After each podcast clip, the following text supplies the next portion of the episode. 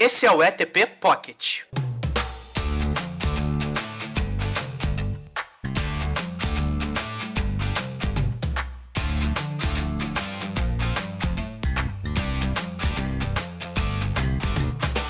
Fala pessoal, tudo bem com vocês aí? Estamos aqui começando o nosso novo quadro do Esporte Também é Pop, né? O ETP Pocket, que é um quadro aqui, um esse programa é um pouco mais curto, né? Mais reduzido, para trazer aqui as informações de forma mais sucinta para vocês, mas sempre é, com muito debate aqui, com muita análise, muita besteira também, que a gente fala bastante. Sou o João Vereza, estou aqui com o Vinícius Daltieri mais uma vez. O ETP Pocket, por incrível que pareça, é só a primeira das novidades de hoje, a segunda é que a gente está com a nossa página no Instagram. Coloca lá a robinha ETP Podcast ou digita Esporte Também é Pop que vocês acham a gente. Comentem, ah, não só nossas achas, mas mandem direct pra gente, mandem sugestões. É mais uma forma da gente fazer esse projeto, esse trabalho de forma conjunta com vocês, que está sendo muito legal, né, Vino? Sim, demais, João. Tudo bem, cara? Pô, eu tô muito feliz desse projeto tá dando novos passos, tanto com o Instagram quanto com esse novo quadro que vai ser muito legal, porque a gente vai poder abordar alguns assuntos mais curtinhos, mas também muito interessantes sobre esporte e cultura pop. E hoje a gente vai falar do The New Abnormal, que foi um álbum lançado em 10 de abril desse ano, bem recente, pelas gravadoras RCA e Cult Records. E é da banda The Strokes, que é uma banda de Nova York. É interessante, João, porque Nova York é uma cidade que tem. Todo mundo já sabe que é muito forte culturalmente, tem uma expressão em, todos, em todas as artes. E falando da música desde muito cedo, desde a música clássica, isso passando pela cultura de clubes, que aí teve é, RB, teve blues, teve jazz. E também queria citar o final dos anos 70, começo dos 80, em que Nova York foi o berço do hip hop. E é, é, interessante porque, assim, muitos grupos de vanguarda, como Beastie Boys e Run DMC, assim como artistas, né, Dr. Dre, Notorious Big, assim, pessoal bem, bem raiz e, e bem, assim, do, da vanguarda do hip hop, são todos de Nova York. E pegando, assim, um pouquinho da ponto que eu queria destacar, né, até para trazer o The Strokes de volta, é falar do Madison Square, que teve não só The Strokes, que fez um show lá em 2011, mas também teve grandes artistas como Elvis Presley, Michael Jackson, Madonna e tantos outros. Cara, você falou tanto nome bom aí que eu acho que dá pra gente fazer um episódio de cada um aqui. Mais, cara, demais. É muita gente boa pra, pra um argumento só. E, e, e, o que torna um argumento muito bom e muito forte. Mas você falou aí do Madison Square Garden. É legal que assim, ele é um dos templos da música mundial, né? E com certeza um dos templos da música dos Estados Unidos. Mas não só da música, né, galera? Assim, o Madison Square Garden ele é usado principalmente hoje pelo New York Knicks, da NBA, né, do basquete americano. Enfim, então é, é, é quase que um, um tempo do, do basquete e do esporte como um todo nos Estados Unidos mesmo. Para quem acompanhou, a gente citou bastante o The Last Dance, do Michael Jordan, né, do Chicago Bulls. O, Jordan adorava jogar no Madison Square Garden. É, então, enfim, é, é bem legal a gente citar o Madison Square Garden e também a cena esportiva de Nova York, né?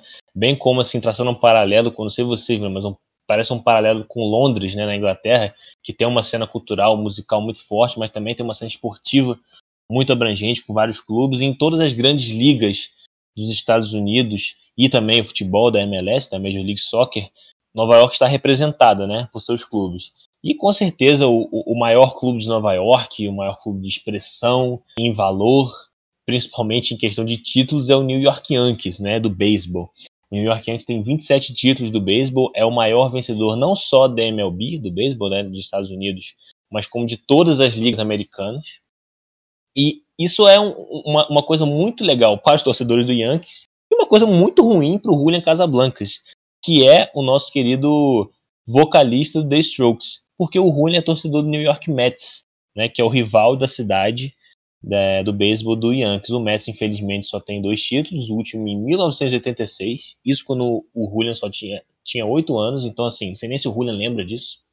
Mas é engraçado a gente é, citar um fato curioso aqui desse, desse entreveio aí do Julian com o esporte com a música, porque, para quem está ouvindo aqui, já conhece o The New Abnormal, na última faixa do, do álbum se chama Ode to the Mets, que é uma história curiosa que o, e foi em 2016 que o Julian escreveu. Escreveu depois que o Mets perdeu um jogo para o San Francisco Giants de 3 a 0. Ele estava ali na, na linha de trem, na linha do metrô, né, da estação mais próxima ao estádio dos Mets, e ele escreveu essa música, que não tem nada a ver com beisebol, não tem nada a ver com esporte. Aí acabou ficando com, com esse nome aí, ele nem queria, mas os outros integrantes da banda falaram, ah, cara, deixa aí. É tipo aquela rebeldia de banda de rock mesmo, ah, vamos deixar isso aí, não tem nada a ver, mas vamos ficar. Entendeu? E de até... rock estão sempre andando juntos, não tem jeito. Não, não tem como. E assim, é, é legal a gente ver que, que uma infeliz lembrança, né, do beisebol levou a, o William fazer essa, essa faixa muito boa, por sinal, que a gente já chega lá, né? Mas se os Mets não estão fazendo o Julian tão feliz assim, o Julian e o The Strokes como um todo tá fazendo muita gente feliz com esse álbum novo, né? Esse álbum não tem nem dois meses, mas tá fazendo um sucesso estrondoso já. Mas não é de hoje que o Strokes faz sucesso, né, cara? Assim, o primeiro álbum foi em 2001 e essa cena cultural de Nova York, e principalmente do indie rock nova-iorquino, foi reestruturada, foi renovada, digamos assim, pelo The Strokes. Acho que não é segredo, não é tão exagero assim falar que o The Strokes renovou é, a cena do rock daquela cidade, né? Principalmente assim, porque teve um período nebuloso aí, assim, final dos anos 70, podemos dizer, mais ou menos. É, até o The Strokes, né, assim, que bombou no começo dos anos 2000, em que o rock é, de Nova York, sendo bem específico, não, não era assim tão. não estava tendo relevância, né? Teve o um movimento grunge que foi em Seattle, mas é, era um momento assim que o Strokes realmente renasceu assim Nova York no cenário do rock assim de forma relevante. É, cara, sendo uma banda de ali de 1990 para a década de 2000, o Strokes tem muita relevância nessa época aí, mas é legal a gente falar que o indie rock é, tem a sua origem na década de 1970 para a década de 1990, não só em Nova York, mas em outros países, em, em outros focos dos Estados Unidos, assim. Mas é legal a gente ver que esse movimento, né, desse movimento junto com o punk rock, que era meio que um, um, um, um tem essa certa rebeldia, né, certo esse, esse teor de experimentalismo, esse novo, nessa nova forma de fazer. E é legal como é que o The Strokes mudou um pouco a, a cara de, de, desse novo jeito de fazer do indie rock, lógico. Junto com The Strokes, a gente tem algumas bandas que nasceram em Nova York, tipo Interpol, LCD Sound System, yeah, Vampire Weekend, mas é, o The Strokes talvez seja a, a, liderança dentre essas todas aí, né? The Strokes conseguiu realmente a fórmula de sucesso no, no gênero indie, mas também isso se deve muito à influência de grandes bandas que vieram antes, né? Nós podemos citar aqui alguns exemplos de Nova York, né, que a gente está falando bastante. Vou falar aqui do, por exemplo, The Stooges, que é a banda do Iggy Pop, Velvet Underground com Lou Reed e Ramones, enfim. É, assim, eles conseguiram unir vários elementos dessas bandas e como é, um, é passageiro, né? É sempre um ciclo que um vai influenciando o outro. O The Strokes também é uma influência para muitas bandas e muitas bandas que estão fazendo sucesso, como nós podemos falar aqui de The Killers, Franz Ferdinand, Arctic Monkeys. Então é bem interessante ver como esse ciclo do indie, da, da música assim, um pouco fora da que é, do que era mainstream, pelo menos podemos dizer, vai se formando. Entrando de cabeça aqui no The New Abnormal, novo álbum The Strokes, que a gente quer, que é o nosso principal foco aqui, muita gente está falando que é uma volta ao passado da Strokes, né? Que depois de 19 anos do primeiro álbum, eles estão parecendo aqueles Strokes que lançou o primeiro álbum em 2001, o, o álbum Is This It. Eu não sei você, Vino, mas me dá uma certa sensação de que tem uma, uma, uma, volta ao passado, mas também tem muita coisa nova nesse The Strokes aí que parece que deu certo.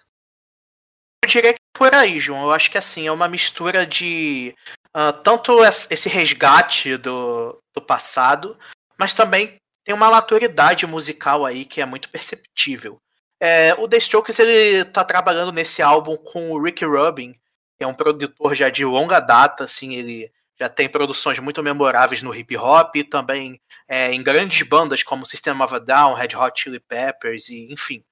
É, a gente vê que também é, é um elemento importante nisso aí.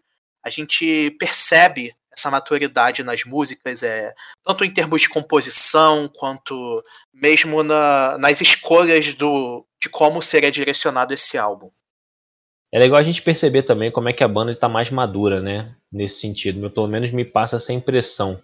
Que não só foi legal é, de fazer o álbum, mas como eles tinham certeza do que eles queriam ali, né? Porque o álbum não começou a ser feito três meses atrás para ser lançado em abril, né? Ele já tem alguns anos na estrada aí para lançar esse álbum de estúdio, né?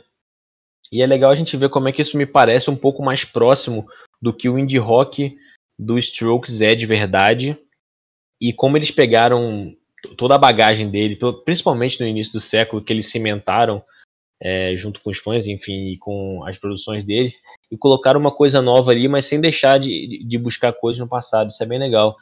E assim, falando em coisas do passado, a figura do Julian, hoje com 41 anos, é, é muito interessante, porque ele, ele é o, o principal chamariz dos Strokes, continua sendo, mas com uma voz diferente, com uma, com uma pegada diferente.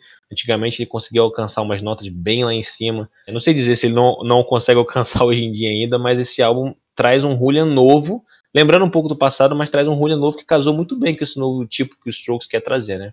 Pra resumir o que é o Daniel Abnormal, é essa mistura da, de como o Julian consegue ser único e trazendo coisas do passado e, enfim, é, com essa maturidade que a gente já falou.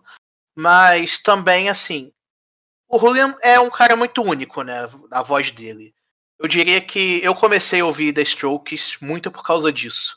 É, hoje eu gosto por muito mais motivos, né? A gente começa a, a perceber outras coisas boas, né? Os riffs, os arranjos.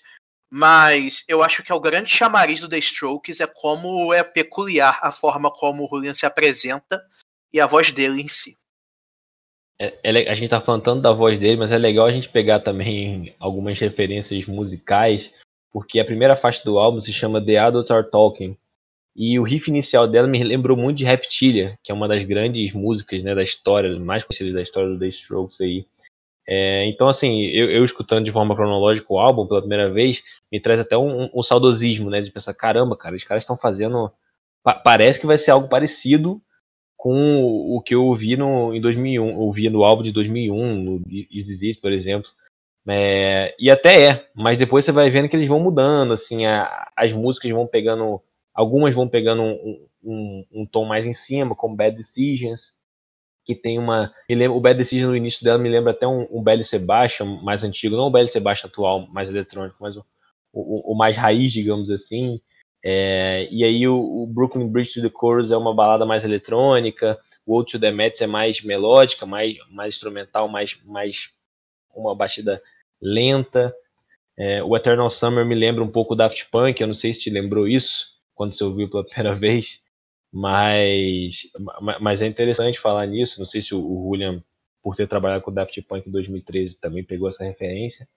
Mas assim, eles vão dentro do indie rock, me parece que eles vão pegando algumas algumas curvas ali pelo caminho, mas sempre voltando para a mesma estrada ali, que é o que sempre deu certo para eles. Acho que eles conseguiram essa fórmula que é você conseguir criar coisas novas e muito muito próprias e realmente não ter que se prender tanto a, a um estilo, como você falou, eles estão explorando vários, vários novos estilos mas também ter algo que você percebe em todos os álbuns, assim, você ter uma essência. Eu acho que é isso que é muito, deve ser muito difícil de alcançar, né? Assim, acho que grandes artistas conseguem. E acho que é o momento em que o The Strokes conseguiu. Eu acho que o Daniel Abnormal marca muito isso. É um álbum que conseguiu é, a fórmula ideal para a banda. Já caminhando para o nosso final aqui, eu vou deixar só uma dica para a galera para prestar atenção na capa do álbum The New Abnormal. Ela foi feita pelo Jean-Michel Basquiat. Na verdade, é uma obra do Jean-Michel Basquiat, um artista da contemporaneidade, da arte contemporânea, que morreu em 1988, com apenas 28 anos. O trabalho dele é, eu fui pesquisar aqui, realmente é, é bem legal, bem interessante. Ele é, era nova-iorquino, então assim tem toda uma ligação com Nova York, assim como a banda tem, como a gente já falou aqui durante o podcast inteiro. Tem muita então, relação da rebeldia também, né? Que o Basquiat também tinha muito e o Julian também. Achei interessante é, também isso. É lógico. Eu acho que banda de rock, principalmente de indie rock, e com essas influências grunge e tudo mais que a gente falou, acho que não tem como não ter uma, uma, uma certa rebeldia, um certo é, querer por, por, por fazer diferente, experimentalmente, independência, né? em todos esses sentidos. Realmente. Mas quem, quem tiver curiosidade aí, pesquisa o trabalho do, do Jean-Michel Basquiat, que é bem legal.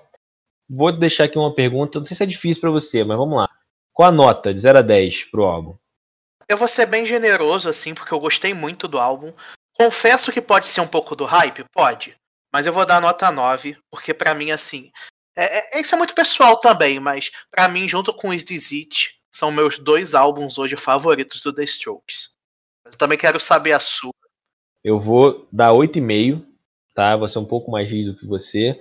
Mas assim, eu, o álbum é muito bom. Como você falou, eles conseguiram um, um novo estilo Strokes que casou com, com, tudo que a gente esperava, pelo menos.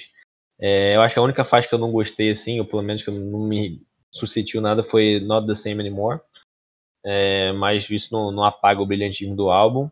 Enfim, nas nove, nas nove faixas aí, eu acho que o Strokes conseguiu transmitir muita coisa boa pra gente. E ficou um gostinho novo de Strokes muito bom e um gostinho de quero mais, né? Realmente, João, eu acho que é uma tendência que eu tô vendo assim em várias obras. Eu, eu não diria nem só na música, cara. Eu diria também assim, séries, filmes. Eu acho que aquela filosofia de menos é mais, sabe? Por exemplo, agora o The Strokes lançou esse álbum que tem nove faixas eu acho que, é que álbuns com menos de 10 faixas vão ser cada vez mais comuns.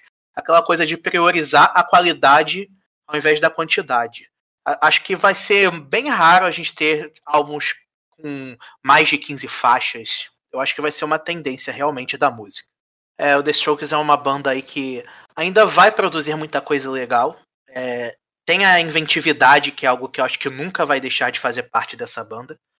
É, e eu espero que agora que eles encontraram essa forma, essa fórmula, que eles continuem seguindo esse caminho de sempre buscar trazer coisas diferentes e com a essência deles. Eu acho que é por aí. Bom, é isso, galera. Esse foi o nosso primeiro ETP Pocket. Espero que vocês tenham gostado. A gente vai tentar trazer novas versões aqui do ETP Pocket. Enfim, ter muita coisa legal ainda para a gente fazer, muitos outros projetos, muitos outros subprojetos dentro desse. Então está sendo muito legal. Lembrando aqui que a gente chegou no Instagram, siga nossa página lá, o ETP Podcast. Posta também é pop no Instagram, mande suas, suas sugestões. Enfim, é isso. Espero que tenha, tenha sido legal ouvir essas baboseiras que a gente falou aqui nesses minutinhos. É, e a gente volta numa próxima edição. Valeu, galera.